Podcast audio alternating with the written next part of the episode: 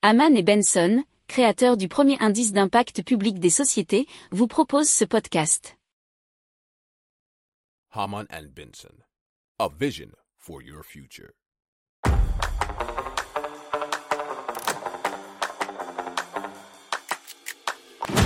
Économie, tech et innovation, hydrogène, énergie.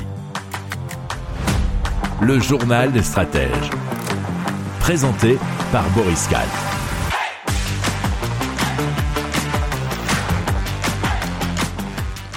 Bonjour à tous et bienvenue dans le journal des stratèges consacré aujourd'hui à l'hydrogène. Allez, au sommaire, on va vous parler d'eurodéputés qui réclament un cadre juridique cohérent pour l'hydrogène propre en Europe, d'un boîtier pour convertir les véhicules thermiques à l'hydrogène, d'un bâtiment entièrement alimenté par l'hydrogène et de l'hydrogène vert produit au large avec de l'eau de mer. Vous écoutez le journal des stratèges numéro 285 et ça commence tout de suite.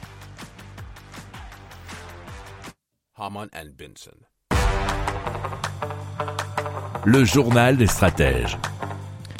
Et donc, euh, selon 19 eurodéputés, alors l'hydrogène issu d'énergie bas carbone comme le nucléaire doit être intégré au marché de l'hydrogène décarboné, puisque dans le programme Repower You, la Commission ne prévoit que l'hydrogène issu des énergies renouvelables pour construire un marché de l'hydrogène décarboné. Donc ces eurodéputés demandent de définir un cadre juridique pour l'hydrogène propre qui soit le plus cohérent possible. Alors, selon les co-signataires de cette lettre, ils ne comprennent pas l'obsession contre l'hydrogène bas carbone et le nucléaire. Il serait pourtant, selon eux, plus intéressant de produire dans l'Union européenne de l'hydrogène décarboné, même issu du nucléaire, plutôt que d'importer de l'hydrogène. Alors pour les co-signataires de la lettre, L'Union européenne devrait d'abord s'attacher à développer la capacité nécessaire de production nationale d'hydrogène propre, qu'il provienne de sources renouvelables ou à faible teneur en carbone, avant d'importer toute autre molécule supplémentaire. C'était un article provenant de heuractive.fr. Si vous aimez cette revue de presse, vous pouvez euh, vous abonner gratuitement à notre newsletter qui s'appelle La lettre des stratèges, LLDS, qui relate, et cela gratuitement, hein, du lundi au vendredi, l'actualité économique, technologique, énergétique, mais aussi de l'hydrogène, et puis de tout ce qu'on trouvera super intéressant pour votre vie.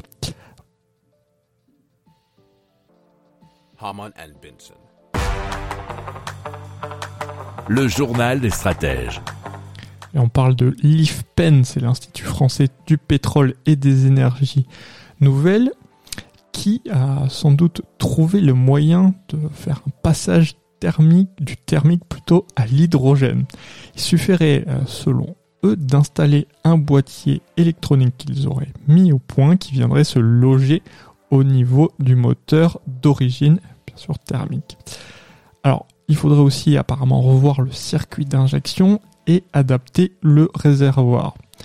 si on en croit les premiers résultats, à 120 km heure et environ 3000 euh, tours par minute, le véhicule et son nouveau moteur n'émettent pas de CO2 et quasiment aucune particule fine selon l'article de jeuxvideo.com.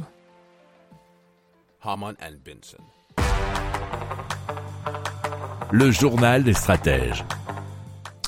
Alors, l'université de Sagno dans le sud de l'Italie est un bâtiment, enfin, a construit un bâtiment entièrement alimenté par l'hydrogène. C'est l'un des projets qui s'appelle la maison des étudiants du campus HZEB.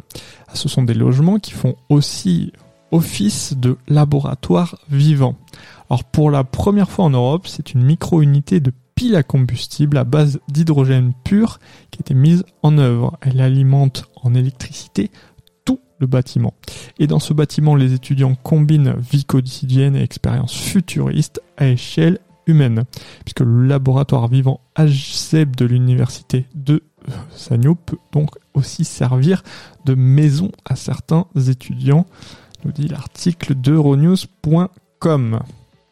Si vous aimez cette revue de presse, vous pouvez euh, vous abonner gratuitement à notre newsletter qui s'appelle La lettre des stratèges, LLDS, qui relate, et cela gratuitement, hein, du lundi au vendredi, l'actualité économique, technologique, énergétique, mais aussi de l'hydrogène, et puis de tout ce qu'on trouvera super intéressant pour votre vie.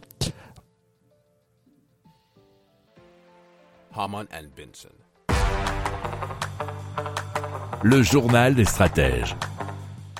Allez, c'est Live qui a inauguré sa première plateforme flottante euh, capable de produire de l'hydrogène en pleine mer. Elle a été insérée dans une robuste barge circulaire et le dispositif consiste à pomper de l'eau, à la désaliniser, à la purifier et à en séparer les éléments grâce à un électrolyseur, puis donc à en récolter l'hydrogène, nous dit 20minutes.fr.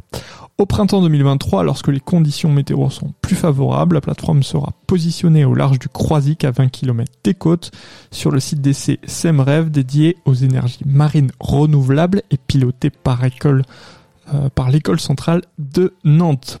Alors se trouve déjà là-bas depuis 4 ans une éolienne flottante, c'est la seule de France qui s'appelle Flottgen. Flottgen, faut voir.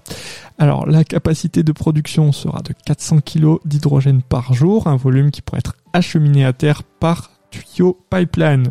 Alors ça aura coûté environ 6 millions d'euros.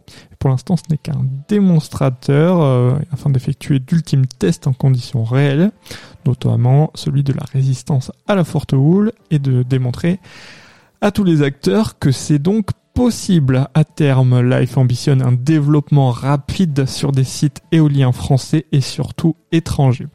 L'objectif, c'est de déployer massivement avec des plateformes nettement plus puissantes, capables de produire 50 tonnes par jour.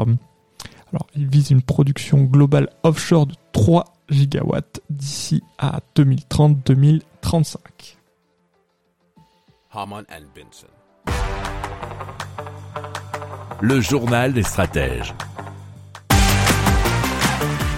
Voilà, c'est terminé pour aujourd'hui. Je vous souhaite une excellente fin de journée et je vous dis à très vite pour plus d'infos.